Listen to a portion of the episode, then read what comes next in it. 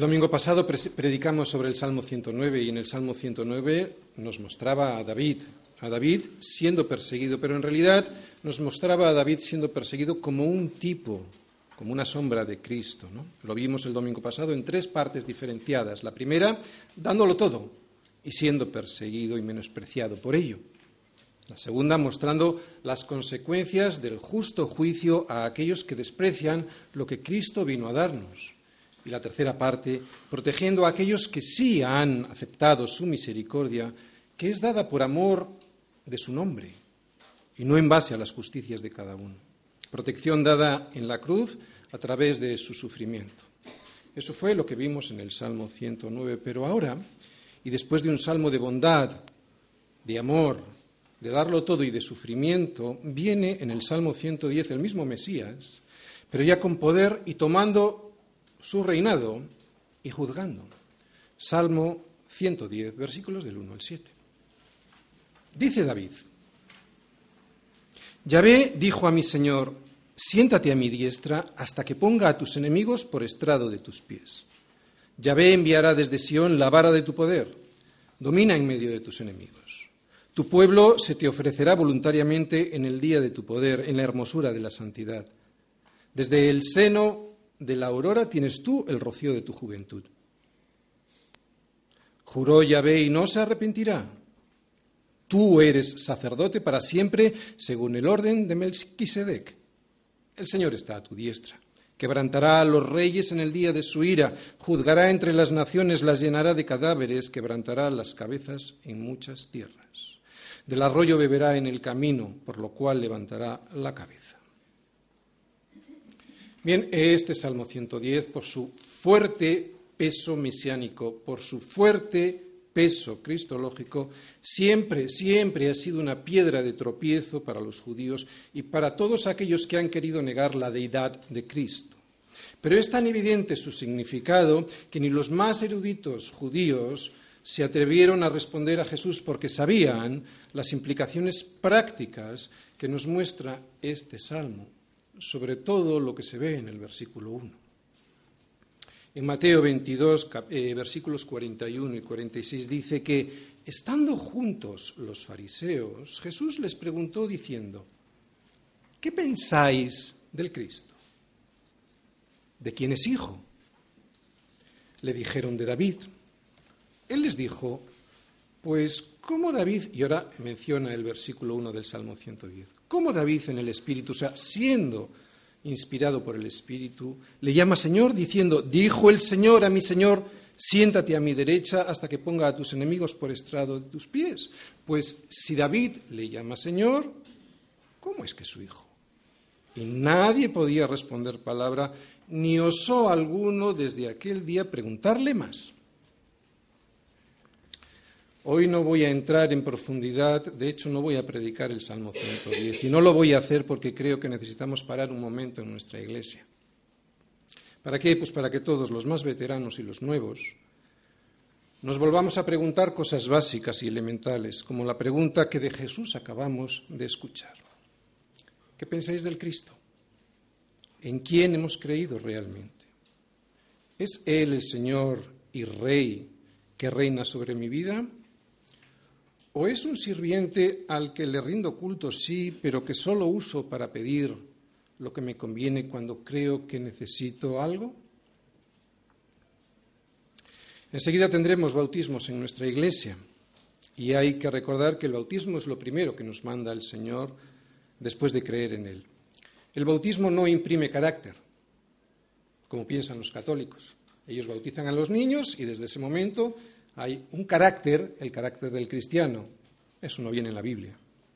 El bautismo, pues, no imprime carácter, es la expresión exterior del milagro que ha ocurrido previamente en nuestro interior al convertirnos. ¿Cuál es el milagro? Pues que de una manera incomprensible, por eso es un milagro, de una manera incomprensible, pues ahora tengo fe en Cristo cuando antes no creía, no creía incluso le despreciaba y me reía de aquellos que creían en él. Ahora sigo por el camino que me dice el Señor cuando antes iba por el camino contrario, en sentido contrario. Ahora estoy vivo cuando antes estaba muerto y lo noto porque descubro cosas en mi vida que antes, aun cuando estaban ahí esas cosas, pues no las veía y ahora sí las veo. Podemos decir muchas, ¿no? Pero por ejemplo su gloria a través de la creación, que la mayoría de las personas que están muertas pasan desapercibido de eso, ¿no? Y nosotros de repente nos damos cuenta de la gloria de Dios en la creación, tantas cosas que ahora estando vivos nos damos cuenta. Ahora confío en Él y en sus promesas cuando antes solo confiaba en quién, en mí y en mis deseos. ¿Es un milagro? Claro que es un milagro. Este es el milagro, el milagro de pasar de las tinieblas a la luz. Y es un, milagro que hago visible a los demás a través del bautismo. El bautismo, ¿sabéis lo que es? Es una predicación. Es una proclamación. El bautismo predica, proclama a los demás el milagro de Cristo viviendo en mí. Porque todo aquel que cree que Jesús es el Cristo, o sea, no solo un maestro, todo aquel que cree que Jesús es el Cristo, y aquí está la clave, es nacido de Dios. Y nacer de Dios es un milagro. Por eso, Iglesia, hoy te voy a preguntar, ¿qué pensáis del Cristo? ¿De quién es hijo? Esta no era una pregunta baladí del Señor a los judíos porque ellos le llamaban maestro. Sin embargo, no le reconocían como el Cristo, como el Señor. Ellos andaban tras sus propios deseos y sus propias opiniones religiosas. Y es lo mismo que muchas veces nos pasa a nosotros. Sí, sí. Por eso el bautismo es, debe ser, una imagen de lo, una imagen de lo que realmente ha ocurrido previamente en nuestro corazón. ¿Cuál es esta? El deseo cierto de una cesión de todos mis derechos al Señor. Lo vuelvo a repetir. La cesión o el deseo cierto de la cesión de todos mis derechos, mis supuestos derechos, al Señor. Él no es solo un maestro al que admiro porque enseña muy bien o cosas muy interesantes para mi vida práctica. No, algo más, sino que Él va a gobernar mi vida. ¿Realmente está gobernando mi vida?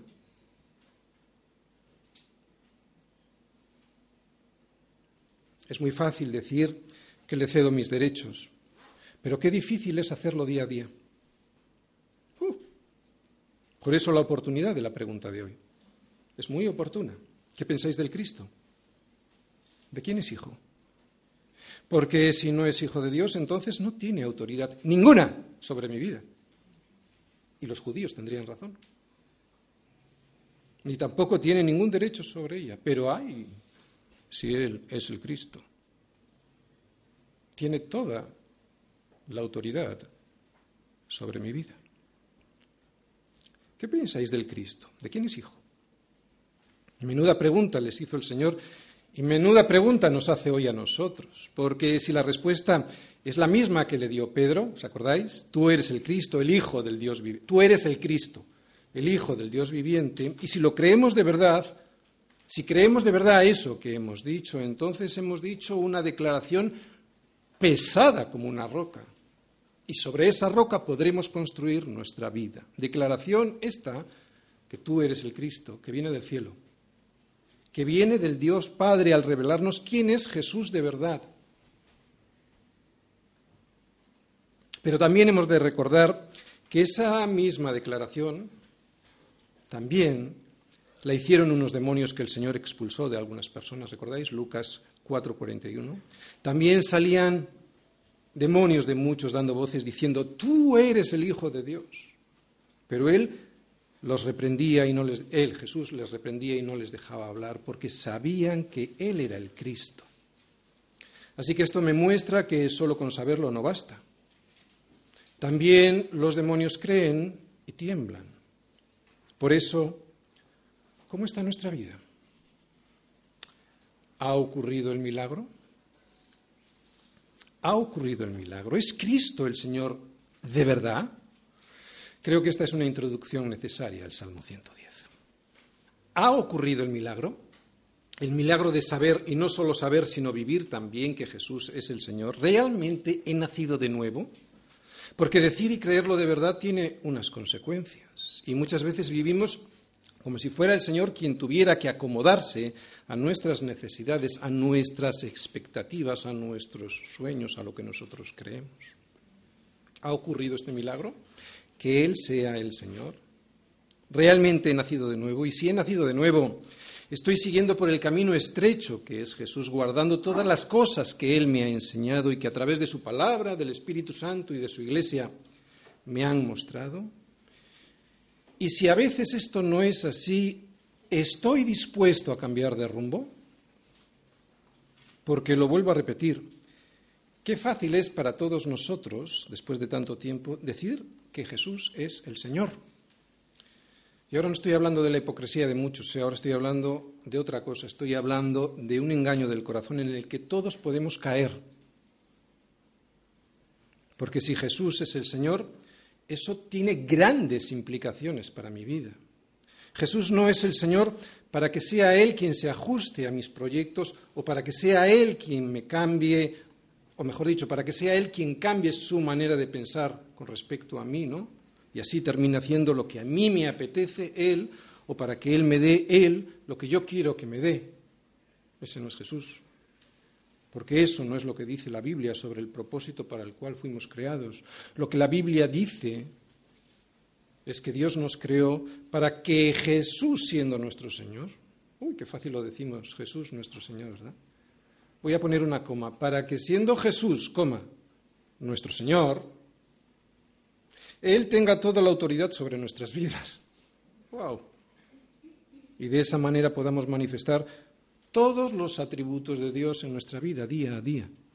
Y sus atributos son su gloria, y su gloria nos la regala para que podamos mostrarla al mundo y así sepan que Él es el Cristo, el Hijo de Dios. Bien, no me gustaría poner sobre vosotros una carga más dura de la que yo puedo llevar. Y no me gustaría porque así no tendría que llevarla yo también. Pero esta es la verdad del Evangelio. Y el Evangelio no es solo para vosotros, es para mí también. Y bien que me duele escuchar lo que yo estoy diciendo. Porque yo también fallo todos los días. Yo no estoy predicando sobre un pedestal. Yo estoy predicando sobre un púlpito, que no es lo mismo. Y para mí un púlpito es la cruz. Y la cruz es morir a mí mismo. Cuando hablo desde aquí, estoy muriendo a mí mismo, yo también. Así pues, desde aquí no pretendo matar a nadie con mis sermones. Desde aquí solo quiero mostrar la cruz cruz en la que todos debemos morir para que sea Cristo quien viva y no nuestros proyectos, nuestros deseos, nuestros negocios, nuestras ideas, nuestras opiniones. A veces empezamos bien, pero terminamos conformados al mundo y a sus deseos, a sus negocios, a sus ideas, a sus opiniones. Eso sí, con una pátina, con un barniz de piedad cristiana. Somos expertos en barnizar todas las cosas con un barniz que aparente piedad. Muchos empezaron bien, pero han terminado haciendo negocio con el nombre de Cristo. Sobre todo se ve en la música, pero también en la literatura, y algunos hasta venden sus sermones. Cuidado, no es como se empieza, es como se termina. Hemos sido escogidos y apartados por Dios. Pero hay más. No solo eso vale. Hemos sido escogidos, sí, pero para que sus atributos se manifiesten en nuestra vida. Y sus atributos son su gloria. Y su gloria es su bondad, su misericordia, su gracia, su poder, que me hace luchar contra el pecado venciéndolo, su perdón, su amor, su mansedumbre. Así pues, desde aquí no pretendo matar a nadie. Desde aquí solo quiero mostrar la cruz en la que todos debemos morir para que sea Cristo quien viva y no nuestros deseos, nuestros proyectos, nuestras ideas, nuestras opiniones y a veces hasta nuestros negocios, ¿no? que los usamos pues supuestamente para la gloria de Dios, pero hacemos en realidad lo que hacemos es vender a Cristo para prosperar nosotros, pero decimos que es para la gloria de Dios. Por eso, si no estás siguiendo a Jesús de verdad, tengo una buena noticia. Porque si has nacido de nuevo, aunque no siempre le estés siguiendo, pero si has nacido de nuevo, estoy seguro que mientras ahora me estás escuchando, Estoy seguro que mientras ahora me estás escuchando, sabes que estás dispuesto a seguirle, aunque te caigas, aunque te cueste, aunque a veces no tengas fuerzas. Y la buena noticia es que Él ha prometido estar contigo hasta el fin del mundo si sigues por el camino que es Jesús. Pero si no has nacido de nuevo, en tus fuerzas, todo el camino te resultará imposible caminarlo. Imposible. Se puede aguantar una semana, un mes, tres meses, a veces hasta años se aguanta uno en la iglesia, ¿no? Pero es insufrible, no hay quien lo aguante. En las fuerzas de uno no se puede. Por eso creo que hoy es necesaria esta parada en el camino en nuestra iglesia. Siempre es necesaria. Para revisar lo que hemos creído, ¿no? Y en quién hemos creído y dónde hemos depositado de verdad toda nuestra esperanza. Lo que hoy voy a decir es muy difícil de decir. ¿Sabes por qué? Porque enseñar lo que Jesús dijo, eso no es tan difícil. Enseñar lo que Jesús dijo no es tan difícil. Con estudios y preparación se puede hacer lo difícil. El milagro es pastorear a alguien. Es hacer que alguien, después de saber quién es Jesús, decida seguirle obedeciéndole. Yo no sé si tú has nacido de nuevo o no. Lo que sí sé es que si lo has hecho, el Señor estará contigo. Y serás parte de un cuerpo. Y si no, pues no formarás parte de ninguna iglesia local, aunque asistas los domingos a alguna. Y no formarás parte de ninguna porque te habrás, habrás decidido que andarás por ahí, que nadie te pastoreará, ni un pastor, ni tus hermanos, ni el líder de tu grupo de estudio bíblico. Y si eso ocurre así, no digas que el Señor es tu pastor porque no lo es. ¿Ha ocurrido el milagro de verdad en tu vida? ¿Es Cristo el Señor de verdad? ¿Es Cristo de verdad quien está gobernando tu corazón o vas por libre? Porque solo es posible obedecer apartándose para sembrarse. Para sembrarse en una iglesia y así poder dar frutos. Lo voy a mostrar en Mateo. Mateo 13, versículo 31. Como os digo, solo es posible obedecer apartándose, apartándose para sembrarse en una iglesia y así poder dar fruto. Dice el Señor en un versículo que en nuestra iglesia conocemos muy bien, Mateo 13, 13, el reino de los cielos, perdón, 13, 31. El reino de los cielos es semejante al grano de mostaza que un hombre tomó y que subrayado y sembró. ¿En dónde? En su campo. Fíjate que dice que lo tomó y lo sembró. No solo lo tomó, o sea, no solo lo eligió, también lo sembró. ¿Y lo sembró dónde? En su campo. Ese es el reino de los cielos desde aquí ya. A ti te puede parecer, y su campo es su iglesia, ¿vale? Por si alguien todavía no lo ha entendido. Aquí su campo es su iglesia. A ti te puede parecer que eres un grano pequeñito, una semilla pequeña, ¿no? Y seguramente será verdad, pero si no te siembras, si no mueres a ti mismo sembrándote, ¿te das cuenta lo que significa sembrarse? En un cuerpo, en una iglesia, es morir. Cuando un grano cae en tierra y muere, lleva fruto, mucho fruto. Si no, si no muere, ¿no? Digo que puedes pensar que eres un granito, una semilla sin importancia, muy pequeñita. Y es verdad. Pero si no te siembras, o sea, si no mueres a ti mismo sembrándote, seguirás siendo un pequeño grano que no dará ni un solo fruto en toda la vida.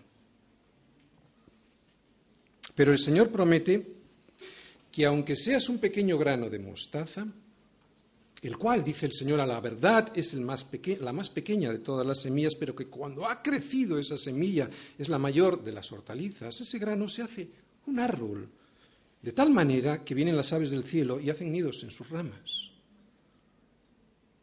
Así que no importa que seas alguien pequeñito, porque si te siembras en su campo, que es la iglesia, Dios tiene una promesa enorme para tu vida. Si te siembras. Por eso, que tú seas la más pequeñita de todas las semillas, ¿no? No sé, Carolina, Jane, todos podemos pensar aquí que somos chiquitinos, ¿no? Pequeñitos. Si tú piensas que eres la más pequeña de todas las semillas, no implica nada, porque si el Señor te ha escogido, si te ha tomado y te ha plantado, entonces crecerás grande y podrás dar sombra a muchos, pero solo si te dejas sembrar. Mira, obedecer lo que la palabra de Dios dice tiene un precio, sin duda. Pero desobedecer lo que ella nos dicta tiene un precio muchísimo mayor. Un precio muchísimo mayor, que es que ni nosotros ni nuestros hijos tengan un árbol donde poder hacer sus nidos y protegerse del mundo. Nos eligió para sembrarnos. No solo nos eligió para salvarnos. ¿Lo entiendes? El que no se siembre y ande por ahí solo y creyendo que ya lo sabe todo, no dará fruto.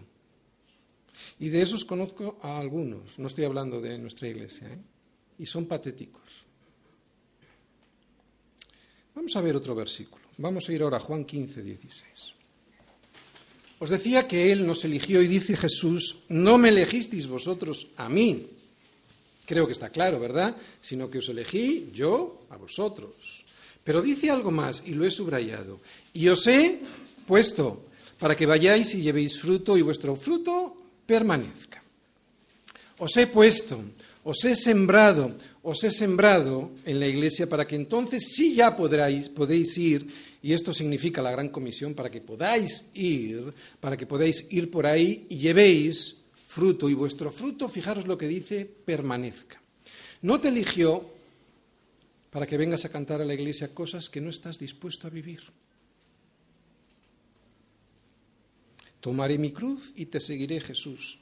Hazme un siervo para tu gloria. ¿Has escuchado lo que hemos cantado hace un momento? Lo vuelvo a repetir. Tomaré mi cruz, te seguiré, Jesús.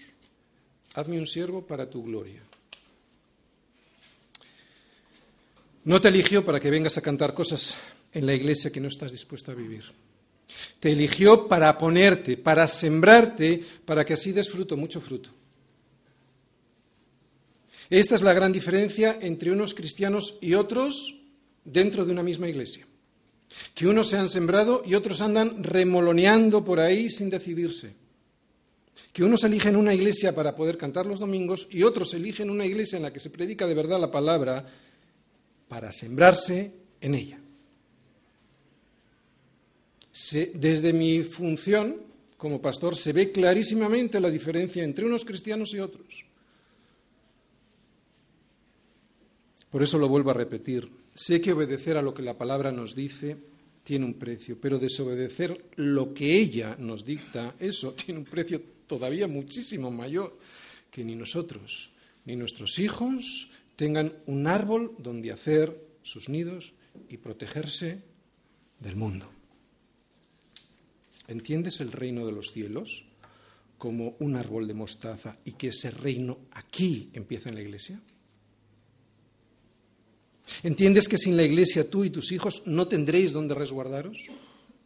¿Entiendes que aunque a ti te parezca insignificante ese árbol, es un árbol que necesitas para entrar en el reino de, de los cielos porque ese árbol aquí es como el mismo reino de los cielos allí? Evidentemente con sus imperfecciones, todos lo vemos, ¿no? A veces ni nos aguantamos. Pero eso es lo que dice el Señor. Es un tipo, es una sombra lo que estamos viviendo nosotros aquí del reino de los cielos. No menosprecies ese árbol, aunque sea de mostaza y te parece que crece lento. Todos crecemos muy lentitos en la iglesia, ¿verdad? Porque, ¿sabes? Si menosprecias ese árbol, verás que aquellos que se sembraron un día tienen donde protegerse y que tú, al pasar de los años, te habrás quedado fuera. Siémbrate. No estoy hablando de asistir, ¿eh? Estoy hablando de sembrarse. Siémbrate. Yo no sé lo que está pasando últimamente con los jóvenes, no lo sé. Igual es que están en periodo de trabajo. Por poner un ejemplo, ¿de acuerdo? Igual están en periodo de estudios, yo no lo sé. Pero precisamente no vienen los que más lo necesitan. Claro, igual es porque repasamos la predicación, yo no lo sé. Igual preferían venir a ver películas. no verán películas. Siémbrate. Porque el Señor nos dice que si nos dejamos sembrar, no solo daremos fruto en esta vida. Lo grandioso de la promesa de Jesús es que daremos además un fruto que va a permanecer. ¿Y cuál es ese fruto que va a permanecer si todo lo de este mundo será destruido? ¿Cuál crees que puede ser ese fruto? Pues se refiere a un fruto eterno, se refiere a que al estar sembrados podremos ya ir y esparcir la palabra de Dios para que otros puedan salvarse. Y ese fruto es eterno, la salvación de otros, empezando por nuestros propios hijos. Así que no solo hemos sido elegidos, no solo hemos sido tomados, apartados, hechos santos, sino que hemos sido puestos, sembrados en su campo en su iglesia para que nuestra vida dé fruto y algo mucho mejor. Que ese fruto no se quede aquí, sino que permanezca, ¿te das cuenta? Y es a través de la iglesia. Como el Señor ha querido, por su diseño, que ese fruto se esparza, el de la salvación. Que permanezca, o sea, que trascienda de este mundo y llegue hasta el cielo, ese fruto. Ningún otro fruto va a permanecer. Cualquiera que, cualquier cosa que le quieras comprar a este mundo van a terminar siendo destruida. Porque todo lo que aquí adquieras es temporal. Todo es temporal excepto los frutos de los que habla Jesús. Los frutos de los que habla Jesús son aquellos que surgen, escucha, son aquellos que surgen de una vida que está bajo su soberanía. Otra vez, los frutos que de los que habla Jesús son aquellos que surgen de una vida que está vivida bajo su autoridad. Las obras hechas en la carne, las que están hechas en mis fuerzas, en mi propia opinión, aunque sean lícitas, esas obras son obras que terminarán muriendo porque en la carne para nada aprovecha. No digo que sean ilícitas, digo que esas para nada aprovechan. Esos frutos de los que habla Jesús son otros frutos, son frutos que no mueren, que permanecen, que dan vida a ti y a los tuyos. Oye, ¿qué prefieres llevarte de este mundo? ¿Tu casa o a tus hijos? ¿Tu coche o a tu esposa? ¿Tu físico o a tus amigos? Tu casa, tu coche y tu buen parecer no te los vas a poder llevar, así que yo creo que lo más inteligente sería llevarse a los tuyos. ¿Te das cuenta de la pregunta tan difícil que en realidad Jesús le hizo a los fariseos en relación con el Salmo 110? ¿Qué pensáis del Cristo? ¿De quién es hijo? O sea, ¿soy yo el Cristo? ¿Soy yo el Señor? ¿Estás dispuesto a vivir bajo mi autoridad? Todo lo que yo hoy estoy diciendo es muy difícil de decir, porque enseñar, enseñar lo que Jesús enseña, eso sí es fácil. ¿No? Con estudios y preparación cualquiera lo puede hacer. Lo difícil, el milagro, es pastorear a alguien. Es hacer que alguien, después de saber quién es Jesús, decida seguirle obedeciéndole. Y eso es lo que estoy intentando mostrarte hoy. Si empiezo con el Salmo 110 y te enseño teóricamente a Cristo en el Salmo, podrás ir a casa convencido de que Jesús es el Cristo, o sea Dios. Pero si no obedeces a lo que el Señor tiene que decirte, de nada te valdría ese conocimiento, la predicación, aunque sepas teóricamente que Él es Dios. Por eso, por eso necesitas a la iglesia del Señor. ¿Te das cuenta lo necesaria que es la iglesia? Necesitas a la iglesia del Señor para sembrarte y crecer crecer en amor, en paciencia, en humildad, en mansedumbre y claro, también en conocimiento y discernimiento, claro que sí. ¿Para qué? ¿Para qué necesitas ese conocimiento y ese discernimiento? Porque el conocimiento no es suficiente. Necesitas el discernimiento de ese conocimiento. ¿Para qué? Pues para que te puedas cuidar del mundo y de sus mentiras. Y solo si estás sembrado, te podrás cuidar de eso. Lo contrario de la verdad es la mentira. Es puro sentido común. Pues hasta esto, que es puro sentido común, el mundo lo trastoca. Este mundo y su sistema de valores te dirá que todo es relativo. Pero eso es la gran excusa para que así cada uno pueda hacer lo que le dé la gana. Por eso odian a Jesús. Aunque no lo digan de esta manera, le odian porque Jesús es el Señor, porque Jesús es la verdad. No lo digo yo, lo dijo Él. Y la verdad es absoluta y compromete. Lo relativo no compromete. Por eso odian a Jesús. Hasta el sentido común nos dice que lo contrario de la verdad es la mentira, que sí.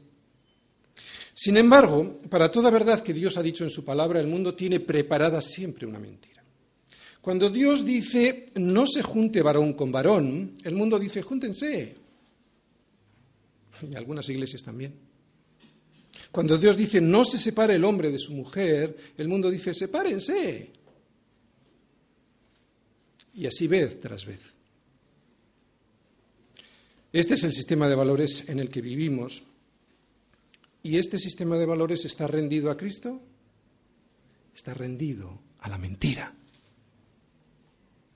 Por eso se necesita estar muy aferrado de la verdad, de la verdad que es Cristo, para poder soportar la presión de la mentira de este mundo. Necesitamos pues una columna, un baluarte de la verdad para no hundirnos en las mentiras que nos intentarán hundir, que este mundo siempre va a intentar vendernos. Necesitas la iglesia. Por eso necesitas la iglesia, la iglesia cuya cabeza es Cristo. Por eso necesitas estar injertado, sembrado, injertado en la vid para que tu hoja no caiga, por eso necesitas la casa de Dios, que es la iglesia del Dios viviente, columna y baluarte de la verdad. Si has nacido de nuevo, yo estoy seguro, absolutamente convencido, que estarás deseando llegar a la iglesia para sembrarte en ella, para crecer, para que tu hoja no caiga y no se seque, para dar fruto. En definitiva, para no morir en la mentira de este mundo. Un religioso que no ha nacido de nuevo viene y canta, pero no escucha. Y si escucha, no obedece a eso que escucha. Nada es tan parecido y tan diferente al mismo tiempo como alguien que tiene una relación personal con el Señor, con un religioso. Se parecen tanto como se parecen las hojas verdes de los árboles a las hojas secas del suelo.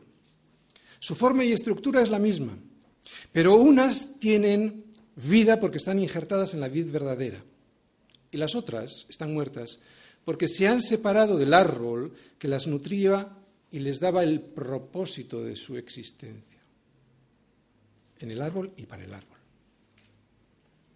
¿Has nacido de nuevo? ¿De verdad que Cristo es el Señor de tu vida? Y si lo es, o no lo es así todo el tiempo, ¿estarías dispuesto a que lo sea? Si estás dispuesto a que Él sea el Señor, siémbrate. Si no es en esta iglesia, busca otra. A mí no me importa, de verdad, ¿eh? Yo no quiero tener aquí a nadie descontento, pero siémbrate. Ahora, en una que se predique de verdad la palabra, ¿no? Pero siémbrate. Y sobre todo no te engañes a ti mismo pensando que estás en ella cuando resulta que solo vienes los domingos a cantar. Sé que toda esta predicación me puede traer como consecuencia ver a menos gente el próximo domingo. Pero ya todo el mundo me conoce y sabe que lo que yo pienso sobre los números en la iglesia, ¿verdad? Me resbalan bastante. Lo único que me importa es la gran comisión y esa es hacer discípulos, no solo creyentes. La iglesia, la de verdad, está compuesta por gente viva que ha nacido de nuevo, no por gente muerta que viene de nuevo a la iglesia. Por eso, ¿qué pensáis del Cristo? ¿De quién es hijo? ¿Es Él el Señor? Y si lo es, ¿estás dispuesto a vivir bajo su autoridad? El próximo domingo, si Dios quiere, predicaremos el Salmo 110 y el primer versículo de este salmo lo tenéis ahí. Dice, Yahvé dijo a mi Señor, siéntate a mi diestra hasta que ponga a tus enemigos por estrado de tus pies. Esta es una declaración doctrinal poderosa. Pero para entenderla y sobre todo para aceptarla de verdad, para obedecer a este Señor que está sobre el trono y también para obedecerle con todas sus consecuencias, debemos tener preparado nuestro corazón. Porque nadie puede decir de verdad que Jesús es su Señor si no ha nacido de nuevo. Nadie puede cumplir ninguno de los compromisos que el Señor demanda si está muerto. A todos nos gusta, a, todos nos gusta hacer, a todos, este que está aquí también, nos gusta hacer lo que nos da la gana. Y a menos que el Espíritu de Dios, que es como el viento que sopla de donde quiere y oye su sonido, más no sabes ni de dónde viene ni de dónde va, a menos que el Espíritu de Dios haga el milagro, como tú y yo queremos hacer lo que nos da la gana, a menos que sea ese Espíritu de Dios quien haga el milagro, nunca obedecerás. Porque en la carne no se puede, hay que nacer de nuevo.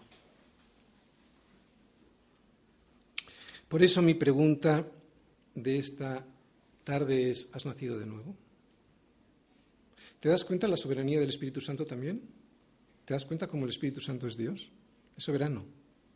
Dice el Señor, el viento sopla de donde, relacionando esta, vamos a decir, esta imagen con el Espíritu Santo, el viento sopla de donde quiere y oye su sonido, mas no sabes de dónde viene ni a dónde va, absoluta soberanía del Espíritu Santo.